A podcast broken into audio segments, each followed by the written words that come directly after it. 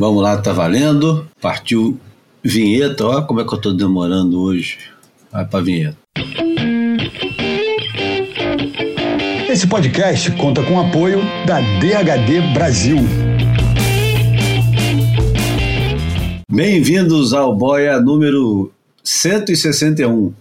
Filosofia de botequim sobre surf e seus afins líquidos e sólidos. Uma ilha de informação cercada de água salgada. O Boia é gratuito e sai toda terça-feira. Não esqueça de nos avaliar na sua plataforma de podcast predileta.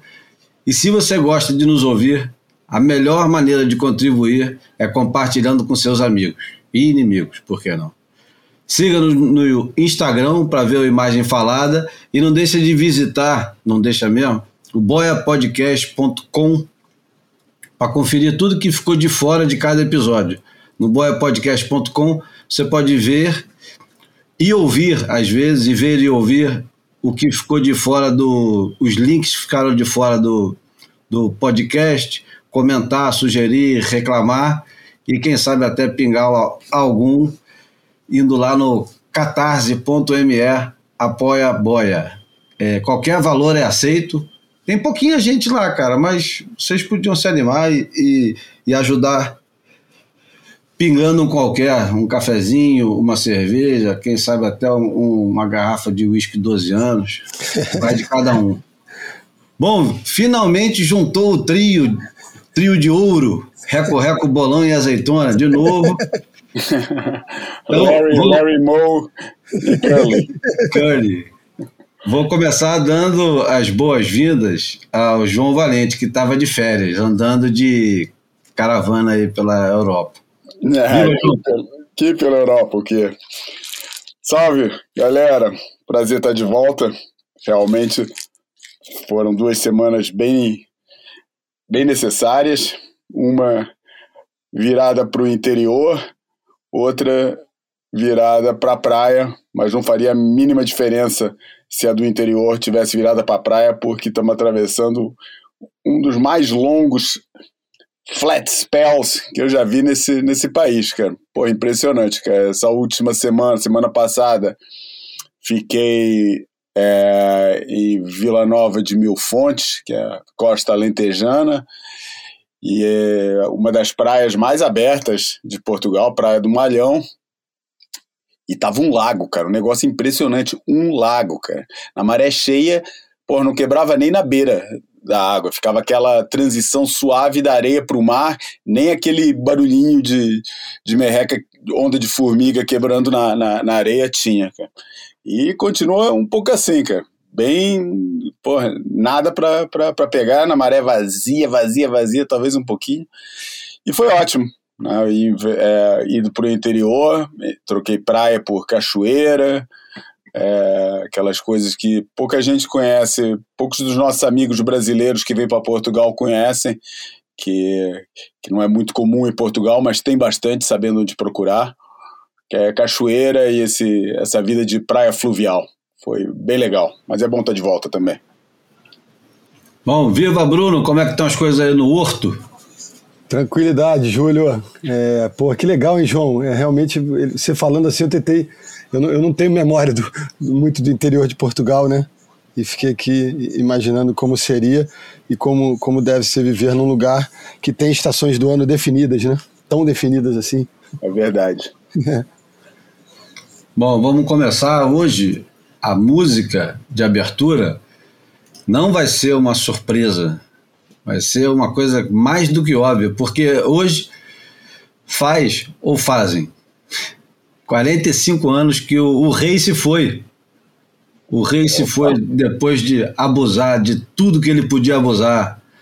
Ele abusou é, das drogas, do álcool, ele abusou da sexualidade e da sensualidade ele abusou da criatividade, ele é, fez miséria, né? Estou falando do Elvis Presley.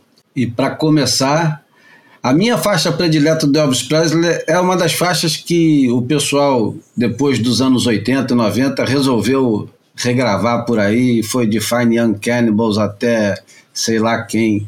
Todo mundo regravou Suspicious Mind. mas na voz do rei é outra conversa.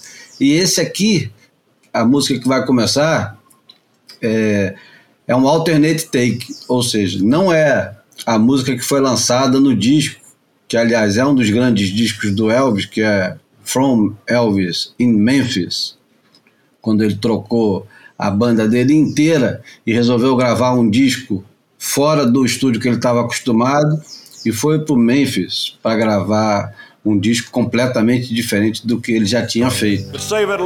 Então vou começar com o Suspicious Mind e daqui a pouco a gente volta para comentar um pouco mais sobre a falta que o rei faz. I'm saving the last take for me.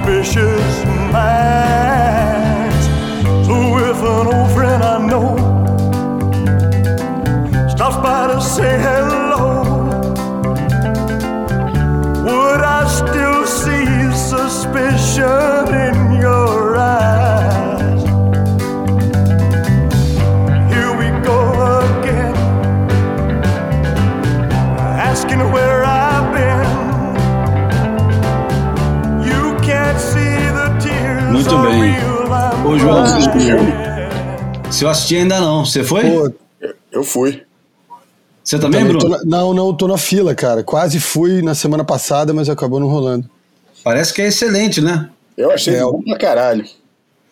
Dizem achei que bom. o ator que fez o Elvis é uma das grandes revelações do cinema atual. Porra, incrível, cara. Muito bom, cara. Muito bom. Tom Hanks, muito bom, como sempre.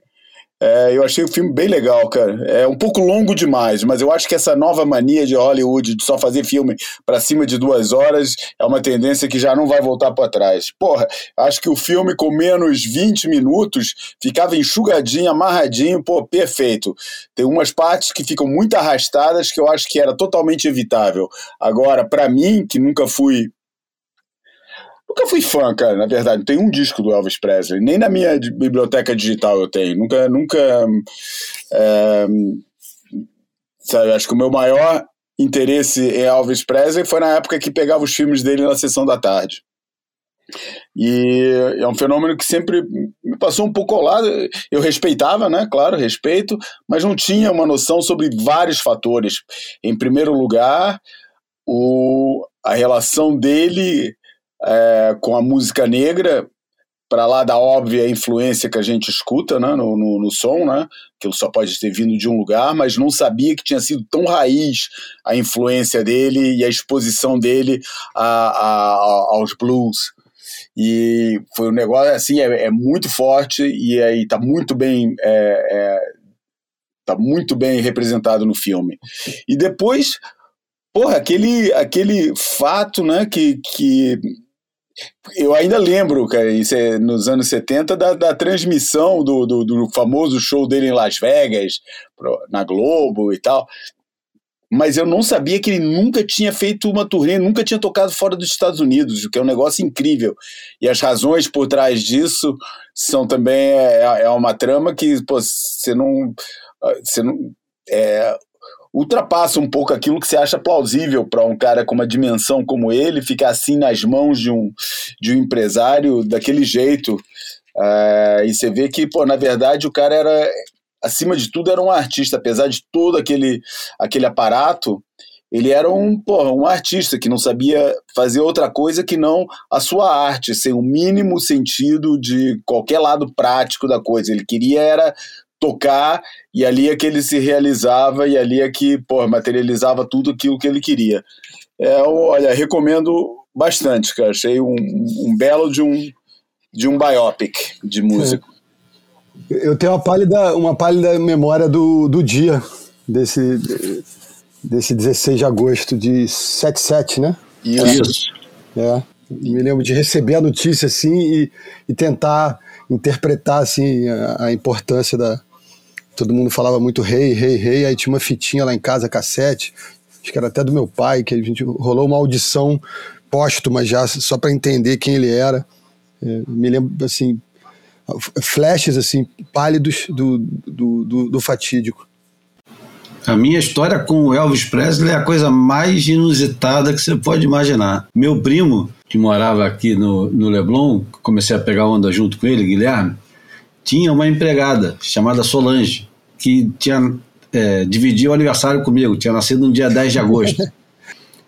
e ela era completamente vidrada em Elvis Presley e ela fazia coleção dos compactos na época que era uma coisa muito comum nos anos 70, estou falando dos anos 70. Estou falando dos anos 70, antes do, do Elvis morrer. E ela fazia coleção dos compactos. E ela tinha uma coleção enorme e ela fazia parte dos fã-clubes, que é uma coisa também que existia antigamente, ainda existe hoje, mas antigamente tinha carteirinha do fã-clube, tinha um monte de coisas que validavam é, você como um fã de verdade. E a Solange, que já se foi, ela era completamente vidrada no, no Elvis Presley. E a gente, é claro, criança, né? Criança mesmo, moleque, 10 anos, 11, 12, sacaneava. Porque, porra, o Elvis, ele era um. Ele tava cafona na época, ele não era. Ainda mais pra gente, que era novo, é. e, o, e o Elvis era velho. Os 40 anos do Elvis pra gente, quando tinha 10 anos, parecia 80 ele, ele não era legal. Eu gostava do Chico Buarque, mas não gostava do Elvis Presley. Achava o Elvis Presley um cara muito cafona, ainda mais que ele sempre se apresentava com a mesma roupa. E era aquele negócio todo, meio nem Mato Grosso. Eu falava, porra, esse cara é ridículo. E depois, cara, fui descobrindo, redescobrindo, né? O Elvis, através, é, porra, eu como João e como Bruno, e a maioria do pessoal da minha idade assistia os filmes do Elvis na sessão da tarde, todos eles. E eram no mínimo divertidos. Mesmo que você achasse ridículo, você não tirava o olho porque era divertido. Era divertido mesmo. É. Principalmente o do Havaí, né? O do Havaí era muito legal. Principalmente o do Havaí. E, e depois você vai se reencontrando com a obra do cara e vai descobrindo as histórias por trás. Eu não vi o filme, tô doido para ver o filme, mas você vai descobrindo a história por trás dos discos e por trás do início, e o coronel por trás daquilo tudo, e os pais. Enfim, o, o Elvis é um personagem incontornável. Agora, uma pergunta para começar mal, Boia. Quem é o Elvis do surf? Caralho. Porra. Personagem trágico, né? É.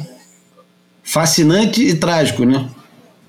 Porra, cara, engraçado. Eu pensei até. tempo, né? E folclórico tem esse lado. Não pode deixar. Falar de Elvis, não pode falar do lado folclórico dele também, né? É. Eu ia caminhar para um Elvis, pra um Elvis meio radical na, na persona do, do Andy Irons, mas é. Pois é, é o Andy Irons é, mais se aproxima. Nunca foi folclórico, né, cara? É. É, é, é, gratuita essa associação, assim, meio, meio, meio forçada, talvez, mas tem, tem pontos talvez, de conexão. Talvez é, hum. Bunker Sprackles, cara. É também é, é um que vem logo é, na cabeça pela costeleta que ele usava. Pô, então eu, eu, tenho a cena atravessando. Eu, eu achei é, no auge do. Eu usei costeleta, né? Sei lá, durante 15 anos da minha vida e achava assim, obrigatório, não conseguia me ver sem a, aquele. É, esse adereço permanente, ou enfim. E realmente achava que, que eu ia viver a vida inteira com costeleta. Hoje eu vejo as fotos, acho tão estranho. E, e, uma vez atravessando o canal do Leblon ali, eu vi uma menina no auge da minha costeleta bem grande, quase descendo no queixo. eu vi, ouvi assim um pouco de longe assim uma menina, o Elvis não morreu. Atravessando a rua, assim, aí eu olhei pro lado para ver, não consegui de, ver de relance a menina me sacaneando.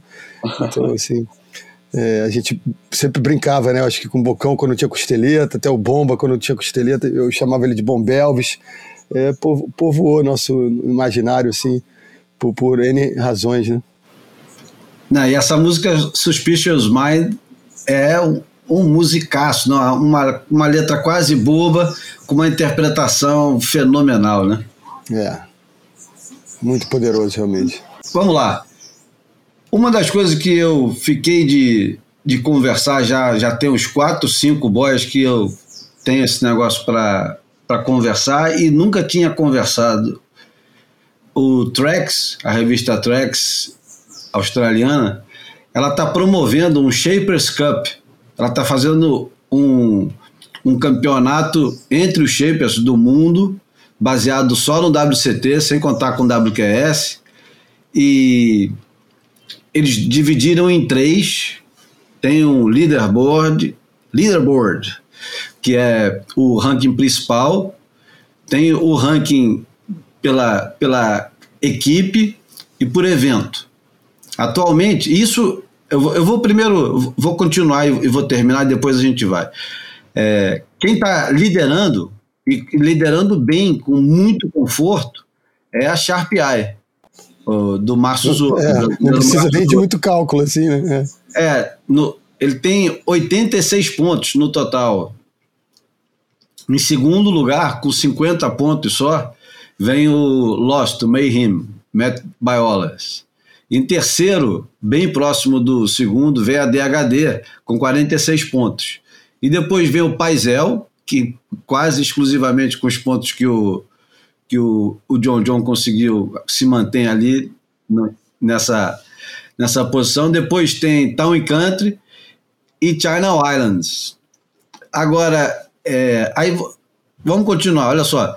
Tem China Islands, depois é, Tim Patterson, o, a marca dos Slater, Slater Design, Stamps, que eu não conheço, Tokoro, é, a marca do, do Wagner Pupo, Rana Pupo, Chile, SP não sei o que, que é, a Rust lá embaixo, Cabianca também exclusivamente com o Medina, e enfim, eu achei curioso pra caramba e queria conversar com vocês, porque é meio. é tão óbvio e é tão é, quase chocante o fato das pranchas serem ignoradas pela, pela WSL.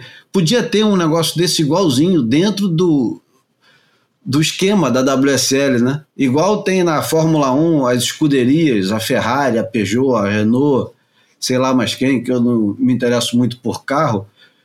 Isso podia ter mais destaque, né? Afinal de contas. Em meu já teve isso. Eu não me lembro de ter tido. Você, Cara, eu acho que rolou, rolava isso aqui no Brasil, no Abraspitur, né? De marca. Não lembro, não? Não sei se alguma dita mídia especializada da época fazia isso, meio uma, um ranking de, de marcas de patrocinadores principais. Mas Shaper não, não me lembro não de fabricante. É, eu não, eu não me lembro mesmo. Mas você vê, é, os pontos da, da Sharp esse ano foram angariados com Baromamia, Felipe Toledo, Jack Robinson, Jake Marshall, João Defé, Cano Igarashi, Luana Silva, Miguel Pulpo, Morgan Siblet, Sally Fitzgibbons e a Tatiana Weston Webb. Quer dizer, mesmo quando os caras não estão no time dele, ou se não estavam, ou se não eram, estavam usando a prancha dele. E a Lost tem a Calissa Moore, é, Moore, a Caroline Marx, Conor O'Leary, Gabriela Bryan, quase todas, por enquanto, são as meninas né, que fizeram os pontos. E aí sim, Griffin Colapinto, Colorandino, que esse ano não fez nada, e o Iago, que já fez mais pontos do que o Color, correndo dois campeonatos. Enfim, isso é, é muito interessante, eu acho que do nosso ponto de vista, apaixonado por, por surf, por prancha, por equipamento e tal, e, inclusive, no Lost Tapes do, do, do Kelly Slater, isso está no centro da questão. A busca dele pela prancha está no centro de quase todo episódio, e eu falei isso semana passada com o Steven, a prancha está no centro dos problemas do Slater. Ele está sempre vendo e revendo. Aquilo ali quase que soa como uma grande propaganda das pranchas dele, para o bem e para o mal. Agora queria saber o que, que vocês acham. O João que anda distante pode começar. Tu acha que vale a pena é, se preocupar com isso? Ou é só mais um detalhe que pode ser deixado de lado? É assim, detalhe não é, porque o equipamento é, é, é fundamental. É, mas, ao mesmo tempo, cara, acho que talvez seja um pouco forçado a coisa, porque eu ainda acho o. Apesar de toda a evolução no fabrico e, no, e, na, e na diminuição da margem de erro é, quando, quando se constrói uma, uma prancha, eu acho que as variáveis entre uma prancha especial e uma prancha é, normal ou até ruim são tão é, são tão pequenas, cara, porque, por exemplo, estava pensando agora no, no, no, US Open, né, que foi o último grande campeonato que teve, Challenger Series, é, vencido pelo é, Zeke Lau, que alegou estar tá usando a prancha mágica dele, aquela prancha laranja, amarela que ele estava usando, era a prancha mágica dele, que era uma prancha que daquele aquele, aquele velho papo, né, né a prancha que só usa é, para competir em condições especiais, aquela história toda que a gente já escutou milhares de vezes. É, cara, eu acho que o jeito de alguém pegar onda ou, ou, todo, ou toda, toda a soma de fatores que faz o, o, o, o surfista são tão, são tão sutis. Por exemplo, se o cara tá com mais massa muscular num ano em relação ao ano anterior, se tá com mais peso, se tá com menos peso. Às vezes, cara, pequenos ajustes no stance, o cara antes pegava com a base um pouquinho mais aberta, depois resolveu pegar um pouquinho mais fechado. É, Cara, esses fatores são tão é, é imperceptíveis às vezes, cara, que ficar fazendo um ranking de marcas como se fosse um negócio tão mecânico quanto são as, a, a, no, no, mundo da Fórmula 1 é essencial isso, porque a gente sabe o, o peso que a mecânica tem. E, embora no, no, no surf o peso do, do, do, equipamento seja importantíssimo, a diferença que faz e o jeito que o, o e o momento do surfista é tão dependente, é, torna tão dependente é, é, ou interdependente esse negócio da, da, da prancha que ele está usando, de chegar na hora certa, no momento certo, que eu acho que pode ser um pouco sacanagem.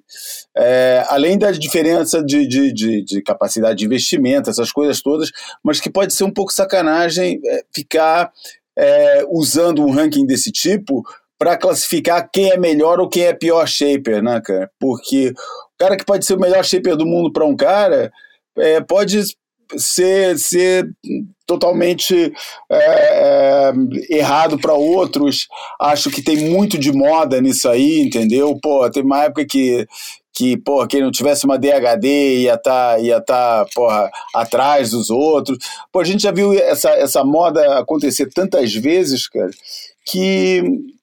E eu acho prancha um negócio tão pessoal, cara, mas tão pessoal, uh, que, porra, eu não sei se faz muito sentido, cara.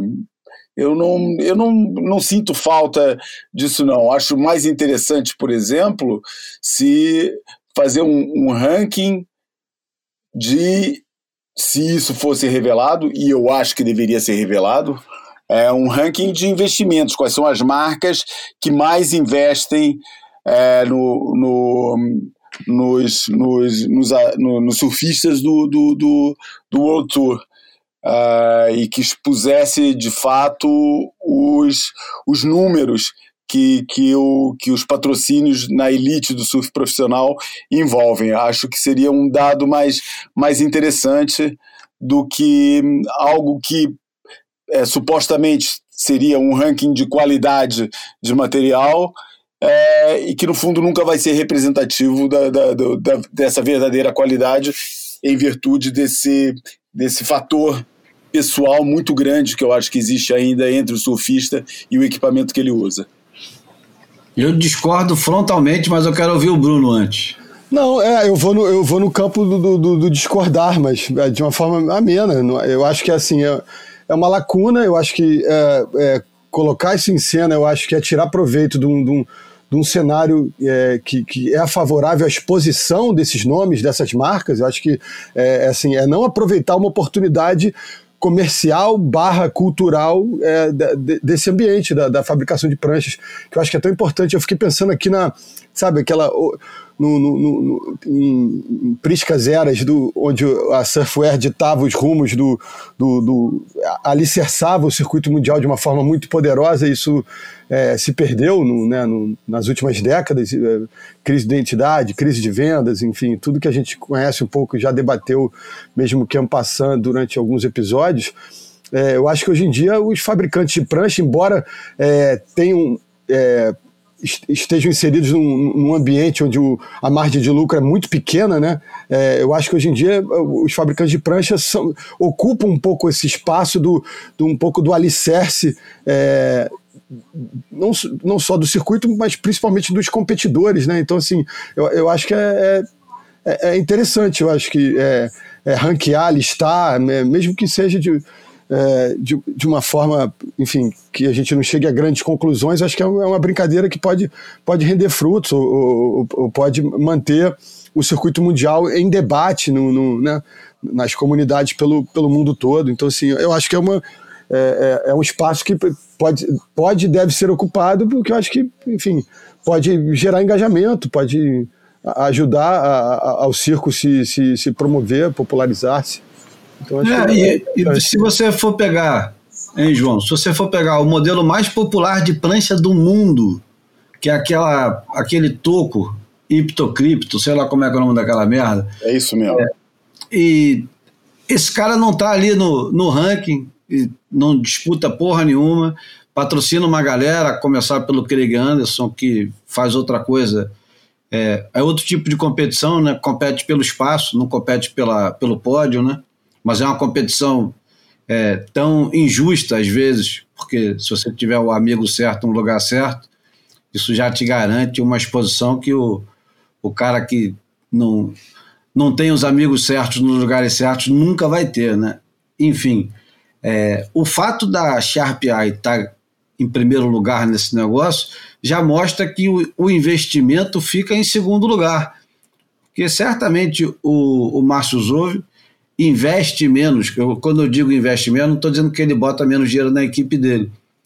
Mas uma marca igual a China Islands já está no mercado há tanto tempo e já fez prancha para tanto campeão mundial e sempre teve tanta, tanta exposição gratuita através de Curren, Slater, é, Chris Brown, Bob Martinez e. Danny Reynolds, é. É, todo mundo. Que hoje, porra, você tem um cara igual o João Chianca, que usava Ricardo Martins até semana passada, eu tô de sacanagem, mas ele usava até o ano passado, ele se classifica com o pranchador Ricardo Martins. Mas ele é seduzido pela Channel Island, sei lá por quê. É, deve ter os motivos dele. Ele foi para lá e possivelmente deve ganhar um dinheiro. Ou, ou não ganha dinheiro, mas tem a garantia de pranchas em todos os lugares do mundo, porque os caras têm representatividade e é uma luta injusta. Por exemplo, o Ricardo nunca vai poder brigar com, com esses caras pelo lugar dele no mercado internacional, porque ele não tem como nem dinheiro para oferecer e nem infraestrutura para oferecer prancha é, do Tahiti até o Japão, nova, zero, chepeada por um cara de confiança e para ali, parará. E o, o Márcio Zove está ganhando nesse esse, esse ranking que é quase imaginário em relação a, eu acho que marcas que são muito maiores do que as dele, cara. Ou é impressão minha? Eu acho que as marcas que estão embaixo dele têm maior poder de investimento do que ele. Estou falando internacionalmente. Ah, eu acho que está eh, em movimento, né? Eu acho que é, é, essa disputa, eu acho que assim, se a gente for fazer um recorte daqui a cinco anos, provavelmente ele pode ele pode estar ocupando um, um lugar nesse, nesse ranking de, de, poder econômico diferente. Mas acho que no momento ele está é, se expondo, acho que tá, tá, de fato deve estar tá multiplicando essa margem pequena, ou seja, é, trabalhando muito, ganhando pouco, mas né, é, investindo nesse projeto de, ah, eu acho ascensão que tá a partir muito, do circuito tá mundial. trabalhando não, muito, não. ganhando muito. Não, ganhando muito, que eu digo assim, proporcionalmente, talvez não, não, não, não tenha acumulado como o, o, o Al Britton, a família do, do Almer, que acumulou mas eu acho que ele está em movimento de escalada nesse, nesse processo. E justamente por, por conta dessa. de entrar de cabeça nessa, né? Eu acho que ele, ele abraçou essa causa e, cara, e, e uma coisa leva a outra, né? O, o Filipinho, ele falou pra gente aqui, né? É, enfim, as, as, coisas vieram acontecendo e ele não conseguiu frear essa, essa demanda a partir da, da de abraçar um cara tão, tão poderoso, tão né, referencial no ponto de vista da performance, né? Então, mas tem, tem duas coisas nessa história aí. A primeira, que a China Wild foi vendida para Burton alguns anos atrás e recomprada pela família é, Merrick, né? Eles foram eles venderam a China Islands para Burton, que é um gigante do snowboard e skate, sei lá mais o que, que os caras fazem, e parece que não deu muito certo. Eles tinham uma expectativa maior, ou seja, isso meio que prova que a indústria de, de pranchas ela, ela é o suficiente para quem faz prancha, né? Mas é, não é o suficiente, mas não é o suficiente para quem quer ficar milionário. É. E a outra coisa é que a Sharp Eye ela alcançou esse lugar que está hoje, com essa equipe enorme, seduzindo surfistas para usar as pranchas, baseada num brasileiro que surfa de um jeito extraordinário, completamente fora da, da curva natural que as coisas até hoje têm sido. Né? Normalmente é um estrangeiro que pega uma prancha e que seduz a galera e o pessoal vai atrás. Sempre foi assim com Slater, depois foi assim com Andy Irons e, e enfim, o pessoal é, vai sempre atrás do, do, do cara que é a referência de performance. E o Felipe hoje parece ser esse cara, né? É. E engraçado que isso não acontece com, com, com Cabianca, né? Então, ah, talvez pelo contexto também geográfico, né? O, o fato do Márcio estar na Califórnia, eu acho que é, facilita um pouco essa, essa exposição, esse, esse, esse ganho de, enfim, de, de, de, de mídia ou de, de, de poder. Vocês acham, é. vocês acham diferente o, o, você acha que, é, que, o, que o momento é, geral do, do, do, mundo e da comunicação e da capacidade de comunicação torna diferente essa, vamos chamar, não pejorativamente, atenção, quero vincar bem isso, não é pejorativa a palavra que eu vou usar, é, não é de uma forma pejorativa que eu vou usar a palavra moda, é, mas essa moda que existe é, em torno do Márcio, nesse momento, você acha diferente da moda também que houve com o Xanadu na época do Brad Gerlach, na, na fase em que o Xanadu parecia ser o cara é, na, da, da modernidade do shape nos anos 90? Acho que é a mesma coisa, né? É, eu acho que é a mesma é, coisa, sendo é que o ciclo, dia... só que renovado, né? Multiplicado pelo, pelo, pelo, pelo contemporâneo, pela popularidade contemporânea, talvez. Não, eu acho que o Xanadu nunca teve o alcance que o Márcio tem hoje. Principalmente porque a época no era diferente. mesmo, claro. No turno era pré-máquina, né? Pré, pré, pré, pré-computador, talvez, né? O cara tinha que viajar, fazer, deixar as pranchas feitas à mão, enfim.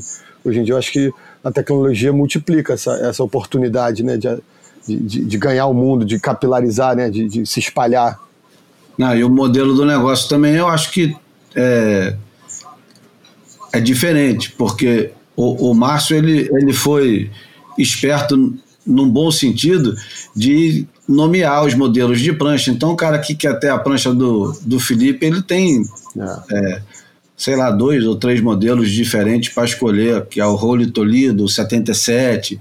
O cara tem, ele pode escolher. É diferente. A prancha do, do Brad Gerlach era a prancha do Brad Gerlach. Ninguém sabia, não, faz uma prancha parecida com aquela lá que, mas faz para um cara de 80 quilos, faz para um cara de 65, faz para um cara de. faz para um cara que é goofy e tem um, pisa devagar. É diferente, né? É, é mais fácil hoje em dia quando você tem um modelo e, porra, quer vender. É, o caso do, hipnocripto, sei lá. Hipno... É, é, então, mas enfim, eu, eu tiro proveito do, do aspecto contemporâneo, que é a nomenclatura dos modelos, ou, né, a, a, acessibilidade, né, do, do cara ter um design e só mudar as medidas de acordo com o seu peso, seu, seu tipo de surf, lugar onde cai também, né, então... Acho que, mas é... enfim, mudando, mudando um pouco de assunto, se, se já foi suficiente esse, é, a expectativa de Chopo, pelo menos aqui do meu lado, eu descobri no YouTube um canal que chama Waves TV, só que é Waves com três As, que está fazendo um boletim diário de Chopo, diário, todo dia tem um videozinho de 10, 15, às vezes até um pouco mais do que isso, onde eles pegam um personagem local, falam sobre prancha, então eu sei o tamanho da prancha que o Jack Robson está afim de usar, que a Carissa Moore está usando, que a Tatiana está usando, que o Ethan Ewing está usando. É, mostra mostra qualquer coisa que aconteceu no dia, enfim, é um é um registro que, porra, cara, como faz falta e você só se dá conta que faz falta. É lógico que você não precisa assistir 10, 15 minutos todos os dias de, de coisas a respeito do pessoal que está lá no Tahiti. Mas caramba, cara, mais uma vez a WSL é, perdendo uma oportunidade de, de fazer, de produzir esse tipo de coisa. Do mesmo jeito que a gente acabou de comentar que podia ter o ranking dos shapers na WSL, não precisava ser na primeira página, não precisava ter tanto destaque, mas pelo menos acontecer, existir. É, essa essa historinha contada dia a dia que um canal francês está fazendo, Waves TV, é Waves com três As. Você escreve Waves Ô, Júlio, e descobri que eles têm representação no Instagram e, e tem quatro As e, e, tem aquele underline entre o Waves e o Tahiri, né, em inglês com H. Vocês já viram isso aí? Não.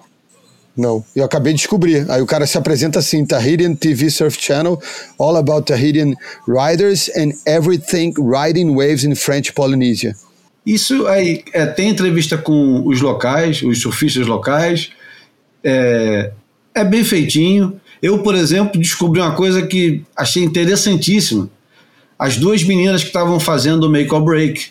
Eu não fazia ideia que era uma mulher que estava operando a câmera e possivelmente a produtora junto com ela, a operadora de áudio.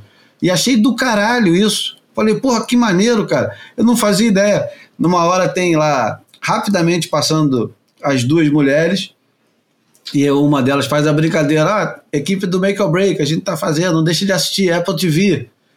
E achei maneiríssimo, cara. Achei legal pra caramba. Que, que informação é, surpreendente. E, poxa, é. eu, eu fiquei. Eu, eu tô interessado nesse negócio aí. Todo dia vou lá, vejo o que os caras fizeram. É bom que dá para treinar o francês, o que o Bruno gosta também. Porra, adoro. Entrevista grande com a Joana Defé. Nem sempre as entrevistas são boas, uhum. mas não faz diferença, porque os caras estão lá fazendo, todos os é, dias, é, produzindo. É. Só desistir essa janela, né? É, muito legal. E João e Bruno vão trabalhar no evento? É, eu tô hoje, se, se, se, rolar hoje, eu, eu tô no segundo turno, de seis e meia à meia-noite. É, eu não tô não, cara. Eu tô assim, Tô só no próximo, só sábado e domingo, que acho muito difícil chegar, mas do jeito que tá, a coisa tá. Talvez tenha essa sorte de pelo menos fazer um dia de finais, alguma coisa assim. É, no, no, sei que o melhor dia, teoricamente, é amanhã, né? É... Amanhã, quarta-feira, dia 17 de agosto. É, aí que chega o tal Suel, né? Então... Exatamente. E, e, não sei se eles vão querer começar hoje, talvez, para botar as mulheres na água, porque ontem a chamada que tinha era se rolasse alguma coisa, era a primeira ronda e a repescagem das, das mulheres.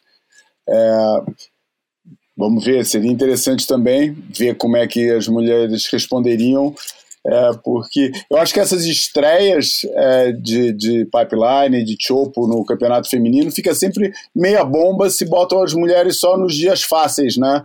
Não é uma questão de querer ver é, nenhuma carnificina nem nada disso, mas já que é tão anunciada, já que é tão falada, pô, dá a chance de pelo menos correr algum dia da, da, do campeonato em, em condição na, na, né, na, condição que fez a fama do lugar.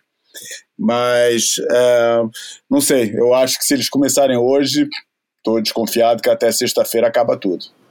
Eles vão fazer dual hits, né? Certamente. Ah, certo, certo que sim. É, embora né, é, embora para as mulheres e aí dificulta também a coisa, né? Mas daí não sei, cara. Talvez dual hits ali funciona direitinho. Eu espero que entre um vento na hora do jogo do Flamengo e os caras interrompam o campeonato.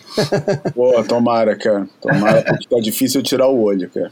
Tá difícil. É, tá, tá, tá difícil. Bom, o Badão voltou. Hã? Vamos, vamos pro... voltou. Vamos para o Almanac, que o Almanac também. Esse é um programa de obviedade, né? Mas tudo bem, nem sempre Mais a gente. menos, cara. Pô, ah, mas o, vezes, a pode ser óbvio, o... mas o rumo dela não, né? É. Não, às vezes o, o, a obviedade é. Por trás daquilo que parece óbvio surgem as coisas mais. Não vou dizer surpreendentes, mas, pô, novas, né? Por é, exemplo, tem, tem camadas, né? É, por exemplo, é, semana passada saiu uma entrevista com o Kelly Slater, que é mais obviedade do que Kelly Slater, né? É, na revista de Q, é, que trata muito de temas de saúde masculina, alimentação, essa porra toda. E acabou sendo uma entrevista bem interessante do, do, do Kelly. A gente aqui na, na, na, discussão de pauta, antes de começar a gravar, tava, o Júlio tá falando da, que, que no, no episódio é, passado se falou bastante da, da, de como é que o do, do, sequestro da pauta da, da WSL pelo Kelly Slater e como é que ele se consegue manter é, como um assunto relevante mesmo na fase, mesmo quando ele é o menos interessante que tem.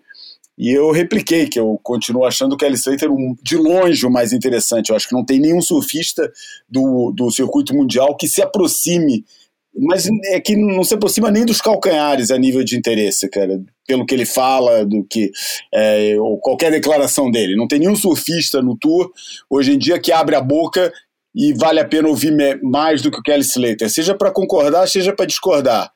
É, mas é, as palavras dele raramente são algo para jogar fora. É, e, e, tem sempre alguma coisa de relevante para falar, mais uma vez, seja para concordar, seja para discordar. E essa entrevista é uma entrevista bem reveladora, bem interessante, é, em que tem uns momentos que eu acho que eu acho curioso. A chamada é muito boa, né? Porque fala assim é, a verdadeira a verdadeira autêntica dieta de Kelly Slater que acha que todo mundo deveria estar em terapia.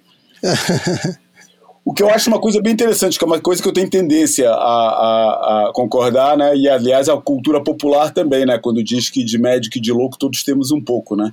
E se todos temos um pouco de loucura, todos é, deveríamos. Eu ah, acho, eu acredito também, sinceramente nisso. Acho que terapia é, e a exploração do, do, do, eu e a exploração da, da, das nossas questões mais profundas, acho que é uma coisa que não tem.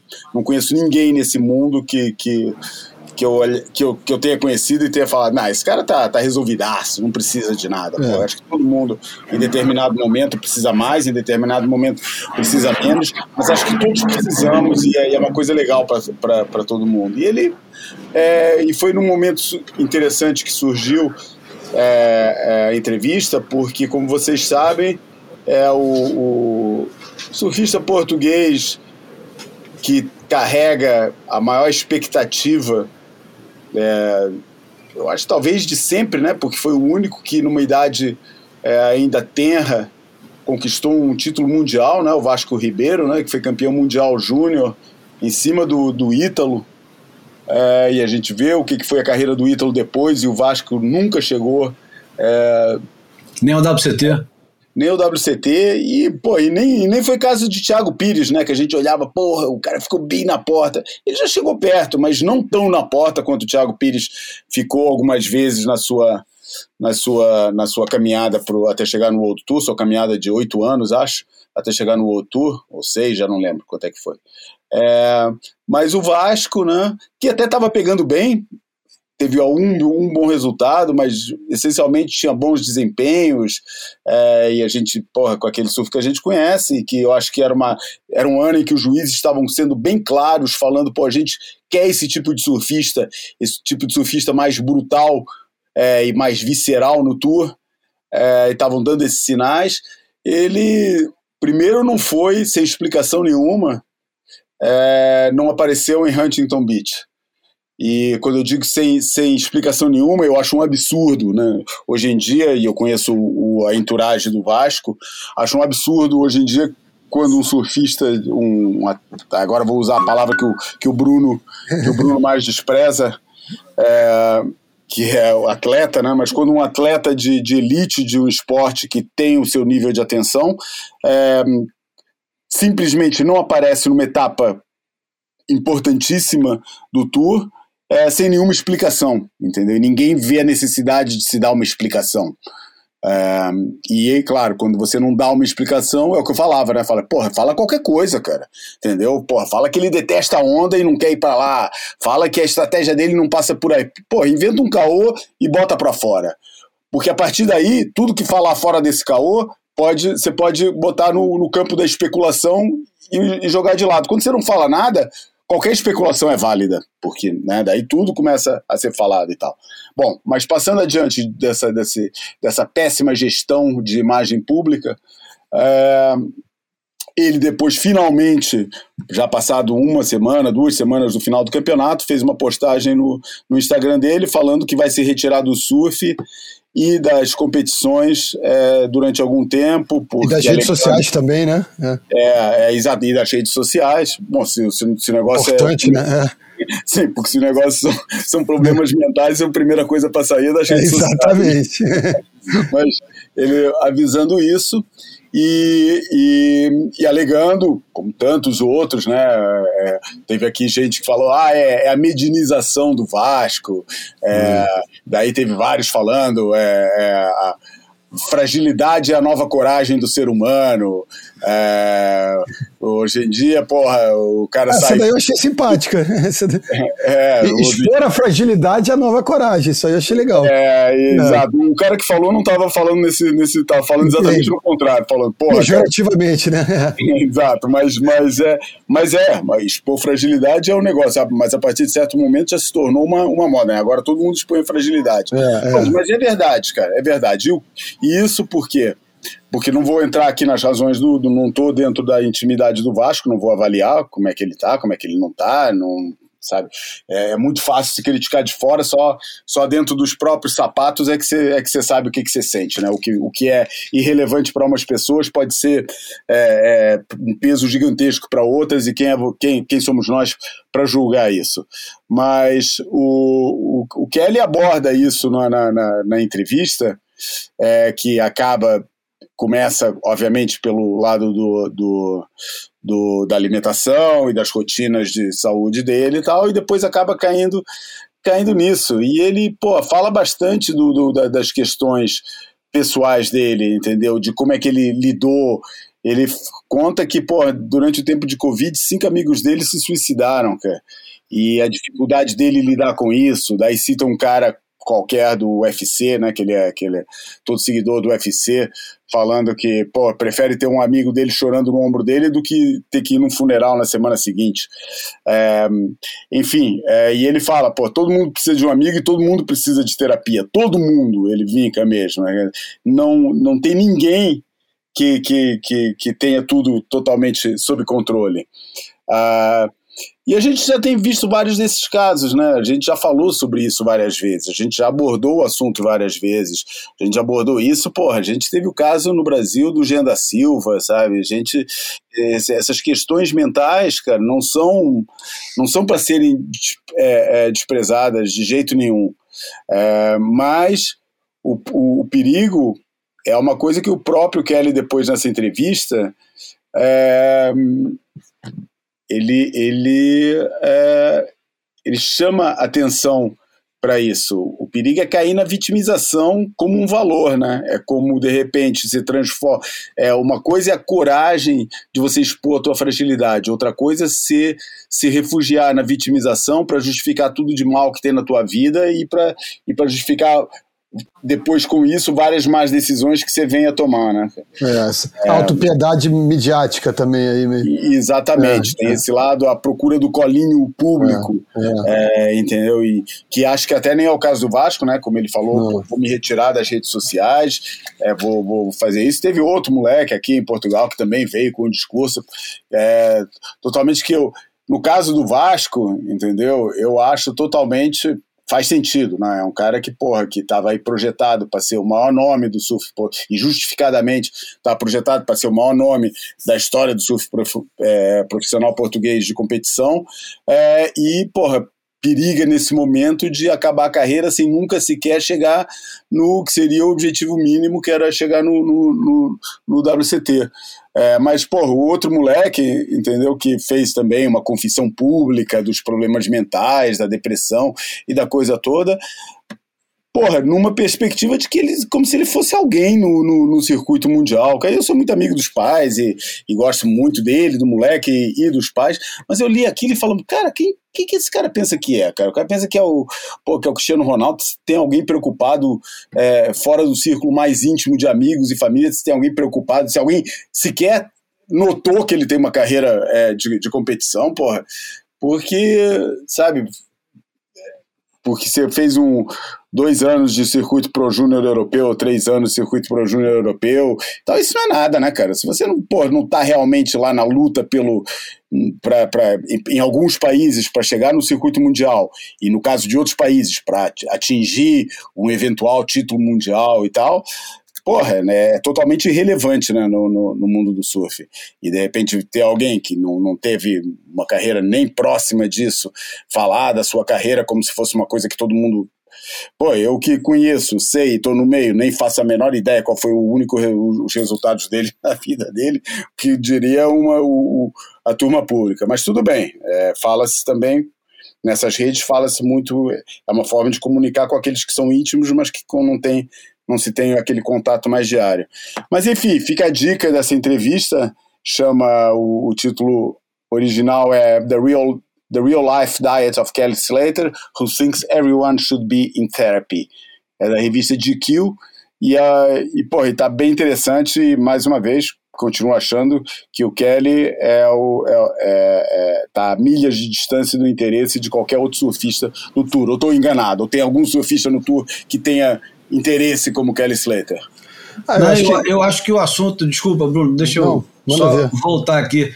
Eu, eu acho que o assunto do, do Kelly, pelo menos é, diante do assunto do Vasco, ficou pequeno porque o, o Vasco ele é mais um dos surfistas atingidos pelo, pelo ambiente do surf profissional. E aí a pergunta que eu faço para o Bruno é o, o quão tóxico é o surf profissional hoje em dia, né? É, eu acho que qualquer ambiente de esportivo, do alto desempenho, eu acho que a sociedade está tá abatida por esse, por esse mal. De, de, as redes sociais amplificam essa, essa, esse caráter tóxico da sociedade de uma maneira geral e, e qualquer esporte do alto desempenho acho que está sujeito a isso, né? Então é, eu acho sempre oportuno falar disso e, e, concordo com Kelly. E ainda, ainda, ainda vou um pouquinho mais longe, eu acho que é psicanálise e, e meditação também. Uma forma de serenar o, o assim, no, nossos nossas questões internas e, e, e debatê-las, né?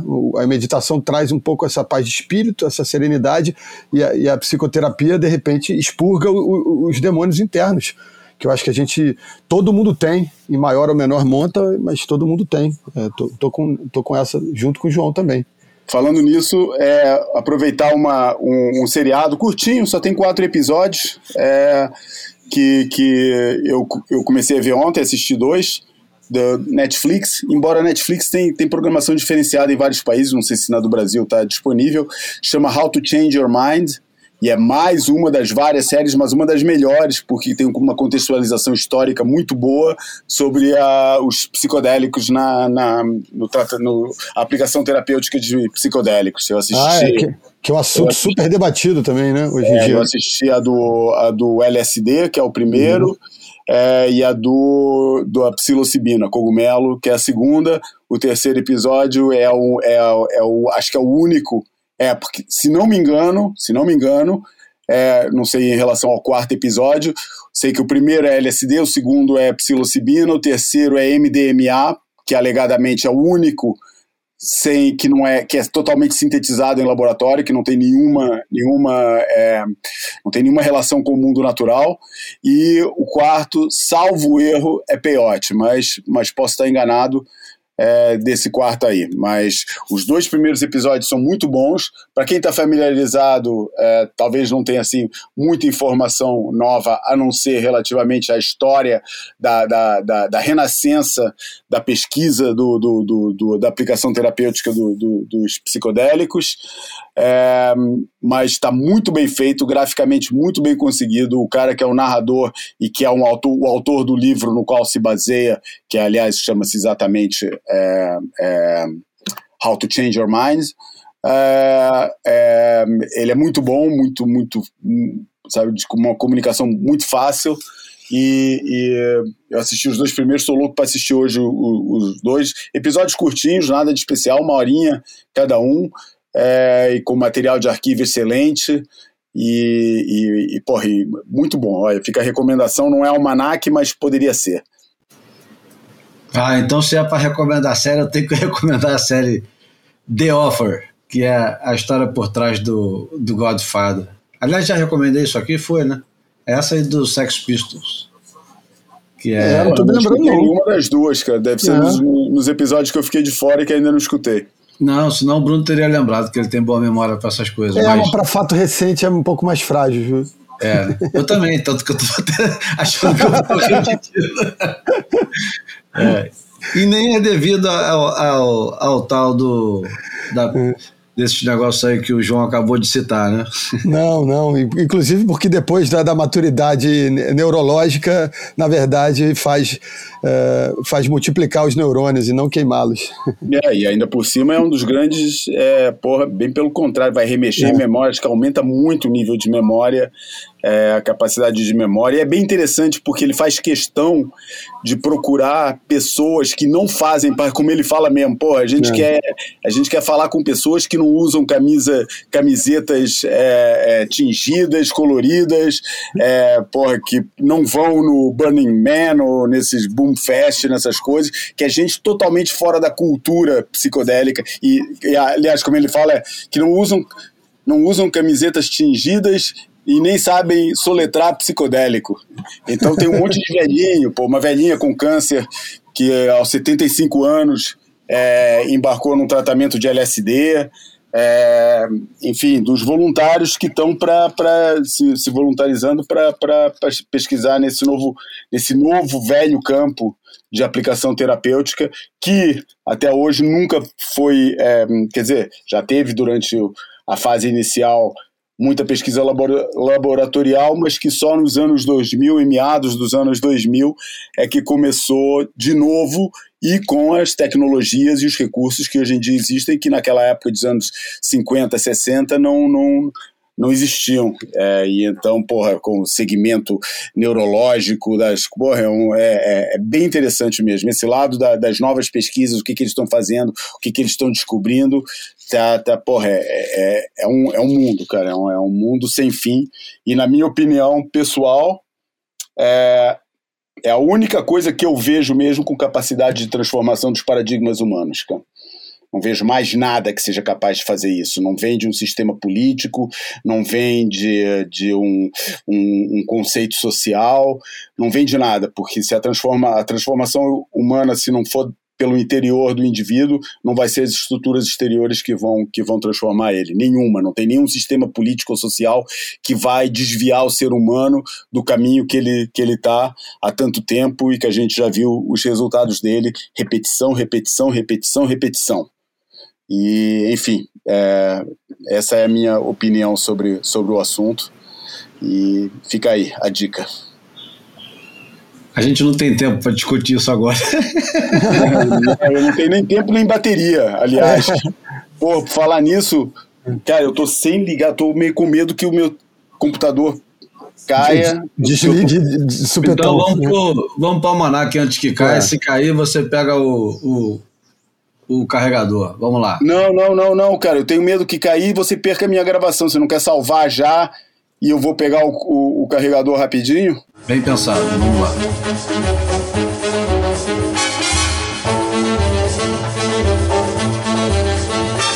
Bom, vamos para o Almanac. O Almanac hoje é interessante.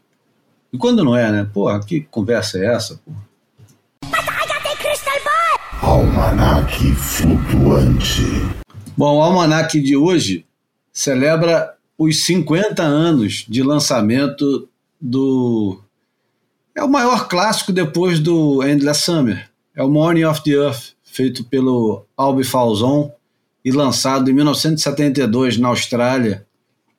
Um filme que é, tem uma representação tão grande para todos nós e é uma obra tão fundamental para você entender um bocado de coisa desse mundo esquisito que nós habitamos como surfistas, que começa por uma trilha sonora que é original, mas não é, e que é fantástica, e, e não termina com a psicodelia que, que, que permeia todo o filme, que é completamente final dos anos 60, início dos anos 70, porque vamos entender que o, o filme ele não, não era filmado em um ano, e às vezes não era filmado nem em dois anos. O filme de surf normalmente durava dois, três, até mais. Então, a ida dos caras para Uluato, a famosa cena que é eternizada em 16 milímetros em filme, né, em celuloide, é, foi filmada em 1971 e lançada em 1972 quando o, o americano já quase se naturalizando australiano, se naturalizar, naturalizando australiano, o Rusty Miller, foi com então adolescente de 15 anos, que está 14, Stephen Cooney, para a Indonésia e se não surfaram pela primeira vez, pelo menos filmaram pela primeira vez o Luato. E aquilo ali meio que muda um pouco a história do surf. Aquilo ali é um, um uma das do, dos pontos de ruptura do surf é o Morning of the Earth com o Luato e o sonho do Oriente, que passa a fazer parte do sonho de todo mundo. Não era é, essa zona que é hoje em dia. Você vai ver no YouTube uma cena de Uluato e tem, porra, Deus e o mundo surfando lá e se rabiando e, pô, é um desespero. Eu tenho vontade zero de surfar o Luato hoje. Mas quando assisti o Morning of the Earth, eu olhava aquelas imagens e falava, porra, imagina pegar essa onda. Mas aí você tem que imaginar pegar essa onda e voltar no tempo, 50 anos. É. Né? Não adianta só querer pegar onda.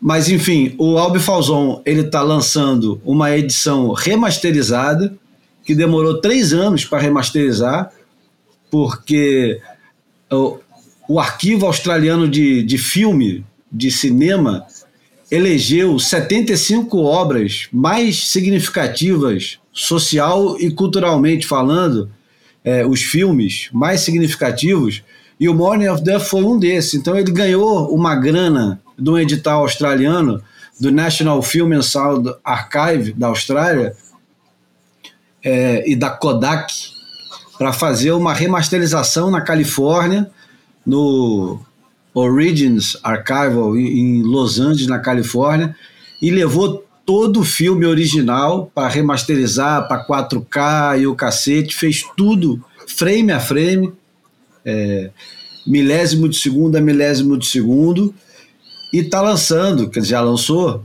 uma edição especial que vem acompanhada de um livro de 256 páginas, que é um, aquele livro, né? Do, como, é, como é que chama mesmo, Bruno? É Coffee o, Table Book. O livro da mesa de café. É. Coffee Table Book. Que também foi impresso em Milão, na Itália. Você vê que, porra, porra. é tudo luxuoso e tudo muito bem cuidado. E, porra, cara, dá orgulho, né, danado, você saber que, de alguma forma, mesmo distante, você faz parte desse negócio.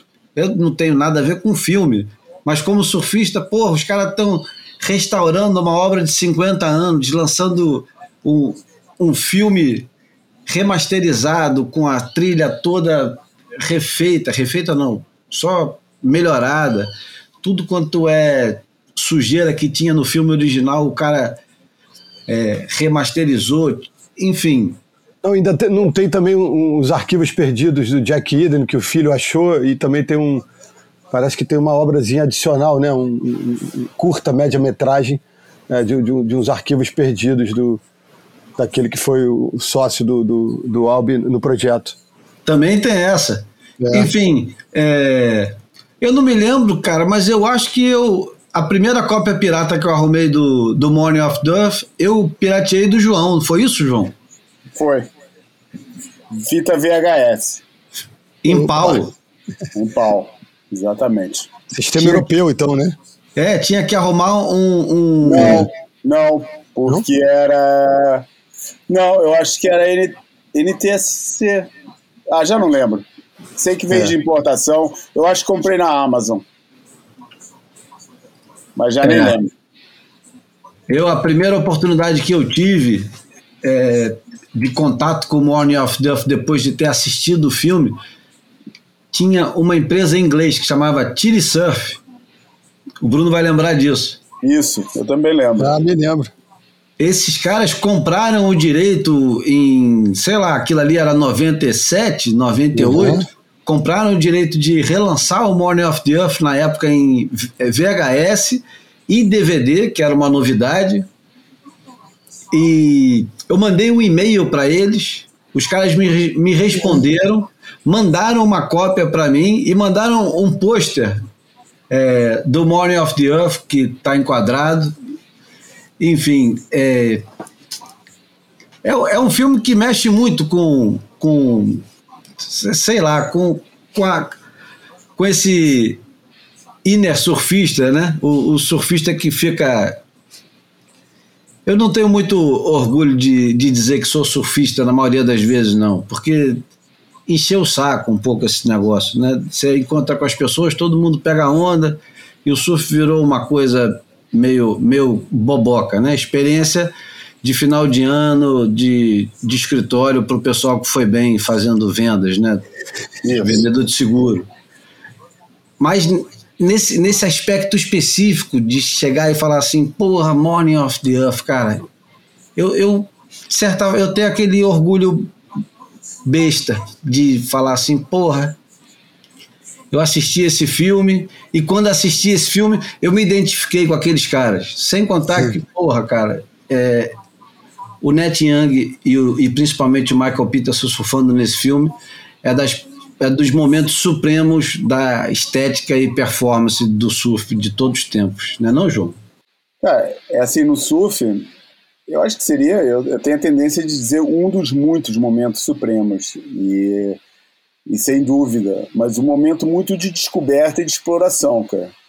É, eu acho um momento em que a estética, o que, o que é curioso para mim é como existe um sentido, uma preocupação estética numa fase de desenvolvimento e de redefinição da performance. É, em que todo, tudo aquilo que era considerado surf de qualidade de um momento para o outro mudou para outro paradigma. Ah, eu pensei muito é, nisso. A Shortboard Revolution é, é, um, é um, é um personagem do filme. É, é, é exatamente. É. E, mas o que eu acho interessante é como é que é, é a manutenção de um sentido estético o tempo todo. É, é o único referente comum às duas eras, é essa consciência é, estética do vamos usar uma expressão bem cafona, do bailado do surf, é, da, da dança na, na, na, onda. E, e acho, e, e nesse sentido, acho que sim.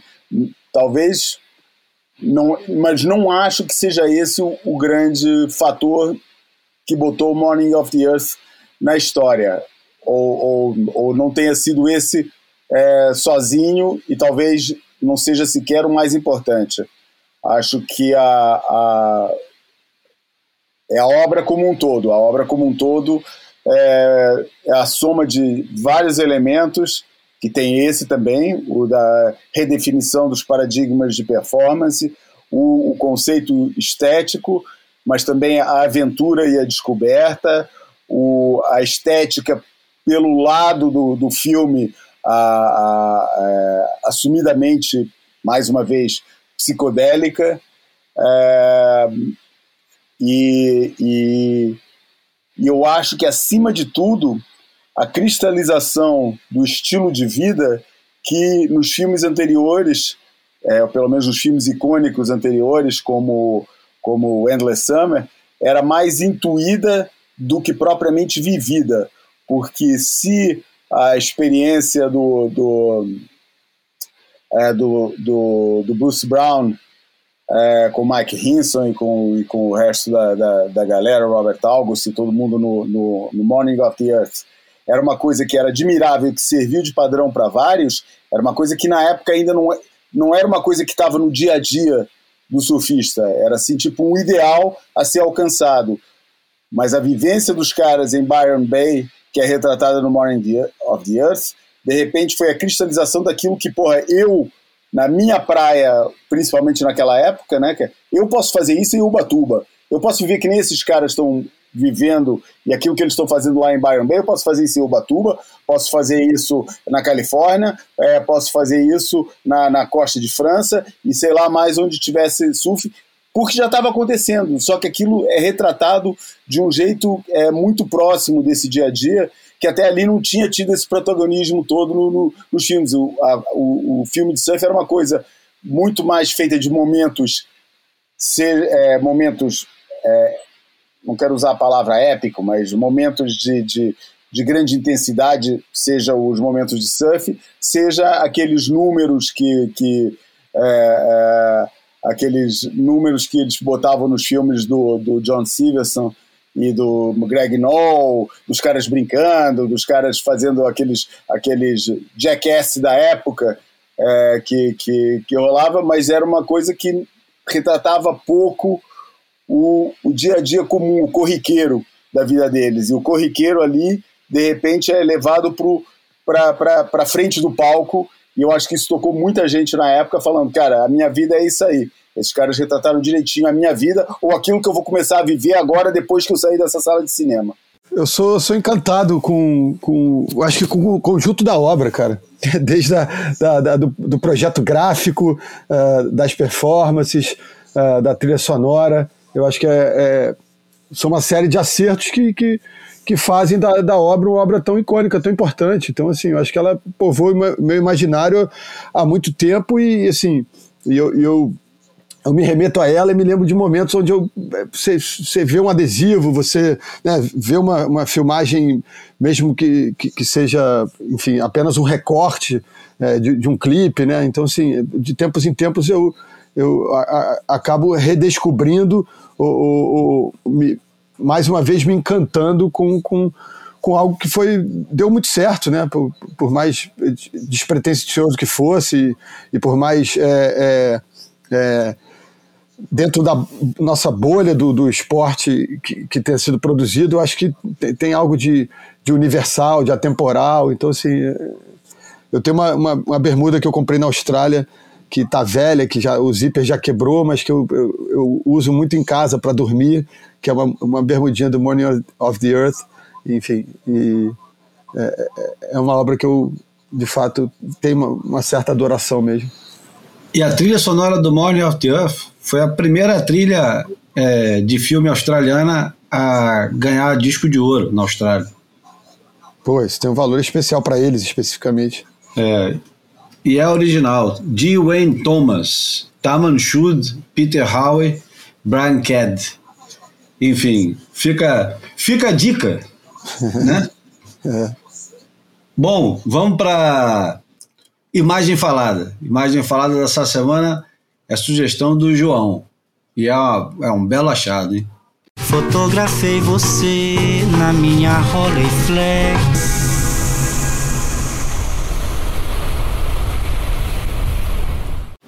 Bom, a imagem falada dessa semana é o Danny Kellor em Honolulu Bay, já pronto.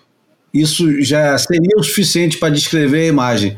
Mas o mais legal de tudo é que tem a descrição do próprio Danny Kellor desse dia e dessa imagem. O João vai explicar melhor essa história. Bom, Honolulu Bay é a onda que vai ficar, para mim, sempre ligada a, a freeride. E vai ficar para sempre ligada a uma frase, que é Mark Richards na onda do dia, no melhor dia do ano. É, e, e, a onda que quem viu o filme sabe todo mundo que onda que eu estou falando, ao som de Pablo Cruz, é, Ocean Breeze rolando de fundo e, enfim, uma das melhores, uma das mais arrepiantes para mim e entusiasmantes passagens quando a música acelera e entra todo mundo quebrando, cara, é um negócio. Depois daquela fase, daquela parte, aquela introdução mais poética é, sobre piano e tal, e entra aquela parte lá. Enfim, é uma onda que fascina todo mundo.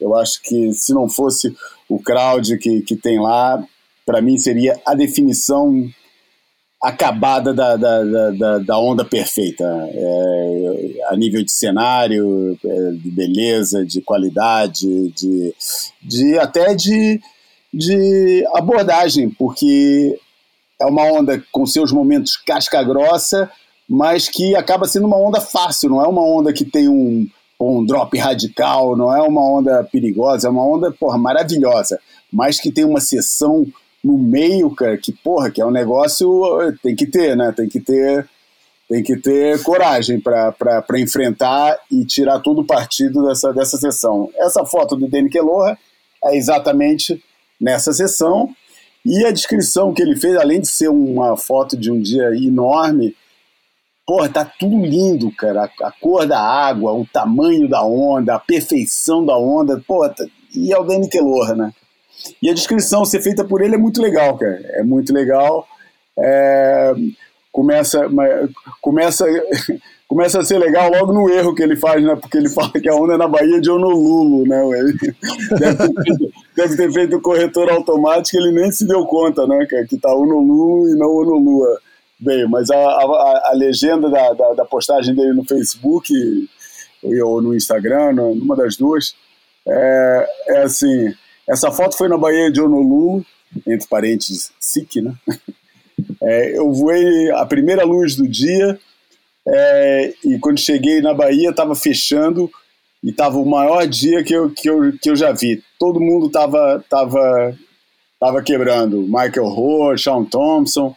Eu assisti e percebi que as ondas intermediárias eram as melhores que eu já tinha visto mas que eu teria que é, me botar na mira do azar para os closeouts, cronometrar e correr de volta para pegar uma onda como essa, é, da qual eu gostaria que houvesse mais fotos ou filmes. Estavam é, centenas de pessoas assistindo. Eu surfei sozinho durante duas horas. É, aliás, ele estava com o Michael Roy e com o Sean Thompson, eles ficaram olhando. E ele reparou isso. É, essa ideia, essa ideia brilhante que eu tive de jogar o texto original no, no, no translator e depois ficar tendo que corrigir ao vivo está dando errado. Surfei sozinho por duas horas antes do Michael Rossi é, se juntar e consegui os melhores, os melhores tubos que eu já peguei e foi a melhor sessão de surf que eu já fiz, melhor que qualquer onda que eu já peguei em pipeline. Uh, enfim, é um, é um é uma declaração de peso, né, cara? O Danny Kelloha falar que foi a melhor sessão que ele já Porra. fez e, é melhor, e melhor que qualquer dia que ele já tenha pego em pipeline, né? Mas eu acho que a fotografia ilustra bem isso. É, pô, é, uma, é uma foto porra, incrível, de um momento incrível, é, da qual ele fala, ele dá um agradecimento final que é obrigado a Cua, mas não sei de quem que é essa foto, cara. Não tem é aqui. Quase certo que seja, é quase certo que seja do Dan Merkel, né? É, é, a lógica seria essa, né, cara? Era o cara que mais seguia os caras nessa época. Mas não tem identificação nem de data, nem de, de autor da fotografia. Mas, porra, cara, é a definição da onda perfeita, grande, bonita, cara. E é o Dane, né, cara? Porra, que é um dos surfistas mais incríveis de, de, que, porra, que eu acho que já existiu né, sobre uma prancha, né? E eu sou suspeito para falar do Dane, porque o Dane acho que foi o primeiro grande ídolo no surf, assim, na hora que eu comecei a pegar onda, a, a primeira a primeira o primeiro assombro era o Dane, uma vez no arpoador, surfando de backside com aquelas biquílias Glen Minami, é, Town Country, que aliás, é, de acordo com o próprio dono da Town Country, foi o maior sucesso da história, as biquílias do, do Danny Aloha na época, em 78. O, tem um artigo no, no Surfer Journal que o Craig Sujihara, dono da Town Country, diz que é, o, o impacto que o Danny teve de 78 para frente com as biquílias, o jeito que ele começou a pegar onda de uma maneira. É, o, o, o Marquinhos era todo jeitoso com a biquília, né? Ele era super dinâmico e jeitoso, né? Ele vinha sempre com muito jeitinho. E o Danny Aloha, ele traz a brutalidade para a biquília, né? Porque diz que quando ele fez o, o a transição da Stinger do AIPA para a biquília, o surf dele floresceu. E aí começou a surfar, é, disputar título mundial, né? Tanto que 78 ele tem um ano espetacular e 79 ele começa arrebentando, ganha o Gunston na África do Sul. Tem até uma história engraçada que ele ganha o Gunston e os caras querem fazer uma festa e avisam ao. Porra, tava em pleno apartheid, né? Avisam o pessoal no hotel que vai ter gente mais escura do que o que eles estão acostumados. E mesmo sabendo que são os campeões havaianos e tal, é, o apartheid permanecia mais forte do que tudo, né? E os, australi os, os havaianos, ou até mesmo os brasileiros que eram mais morenos, eram sempre discriminados, né? Só dentro d'água que não tinha problema nenhum. Dentro d'água os caras conheciam o Danny Calor e respeitavam ele pra cacete. Podemos ir pra porta, né? Podemos. Podemos pra porta. Pô, eu fiquei pensando aqui como, como ele deve ter influenciado o, o Potts, né? Nessa, nesse período aí. Porra, né? pra cacete, né? É. Muito, muito. É. Até, até argumento aqui se é, dentre esses surfistas aí todos do circuito mundial, se terá algum que tenha sido mais influenciado por, ou que a, a influência do Danny Kellogg's seja mais evidente do que o Potter. É, é, muito Eu louco isso. Não, é. Ah, da mesma maneira que as pessoas é, é, enxergam muito a influência do do, uh, do, do Tom Curry no Slater e tem aquela história do Sean Thompson que é super poderosa e, e as, as pessoas não se dão tão conta, né? Qual? Não, do jeito de entubar, enfim, é, da, da, da, coisa a, a, além da fronteira, além da, as pessoas sempre pensam na influência do, do, do cara do mesmo continente, do mesmo país, sobre, sobre os seus é, contemporâneos ou, ou, sobre os surfistas mais jovens, mas compatriotas, né? E eu acho que a gente tem essa, essa influência que, que é, acaba atravessando aí oceanos e fronteiras e, e podem ser percebidas assim com, com, com, com muita grandeza. Bom, eu acho que a, eu já usei essa música uma vez aqui só para ver se vocês lembram, mas o João tem hora, a gente tem que terminar o, o, Boia sem atrapalhar a vida do João. Eu já usei Simple Band aqui, não? Ou não? Simple Band do, do Morning of the a trilha sonora? Ah, não, não vou ter essa precisão. Do, a gente é. já usou coisa do Morning of the Earth, não sei se foi essa não. Se, se, por acaso deve ter sido essa, né? Que é a música que, que até é, equivocadamente o, é a sessão de Kirra? É. É, já usamos. É. Então a gente pode também usar outro. Pode usar, porra, em homenagem ao, ao Peter Hall, vamos usar o Ama Live para terminar. Pronto. Bom, quero agradecer a, aos meus queridos ouvintes, aos nossos queridos ouvintes, pela paciência, É, agradecer a volta dos dois camaradas, João e Bruno. Viva, João! Valeu, gente. Prazer voltar, estar de volta. E agora, recome... agora começa o ano de novo para mim, porque aqui em Portugal, aliás, no hemisfério norte, como as pessoas informadas sabem, agora que começa o ano para para muita gente e para mim vai começar e por isso agora estou de volta aqui. Então, viva é Bruno! Valeu, valeu, Júlio. Valeu, João. Pô, que seja um grande ano para a gente, para você, João. E queria mandar um salve para todo mundo que sobreviveu de Niterói ao Chile nos últimos acontecimentos, as bombas que rolaram aqui. Eu fico impressionado como é, as, as, pessoas de fato conseguem é, é, nos proporcionar esses momentos é, de, de, de, beleza no meio do caos, da, da, da brutalidade dessas ondas gigantes. E, e, foi muito legal, mesmo que algumas de perto, outras de longe, observar o, o desapego e, e, e a técnica dessa turma que desafia esses limites. Sacanagem, a gente esqueceu de conversar sobre isso, porque é. foi um, uma semana atípica é. de ondas grandes e gigantes e perfeitas é. e, porra, de tudo quanto é jeito e o, o Bruno trabalhou nesse negócio aí, era legal conversar. a gente corre para a semana que vem também. É, a gente corre para a semana que vem um pouco, se for se achar que vale. Eu acho que vale, mas se quiser ouvir também, o Bruno Bocaiúva lá no Instagram dele falou já um bocado e vai falar um pouco mais, imagino eu. É, por Bom, aí. A expectativa agora é de Chopo e do Flamengo, claro. É isso aí. Bom, vamos com Ama Live, trilha sonora do Morning of the Earth, celebrando aqui os 50 anos do Morning of the Earth. E até a semana que vem. Esse foi o Boia número 161. Grande abraço.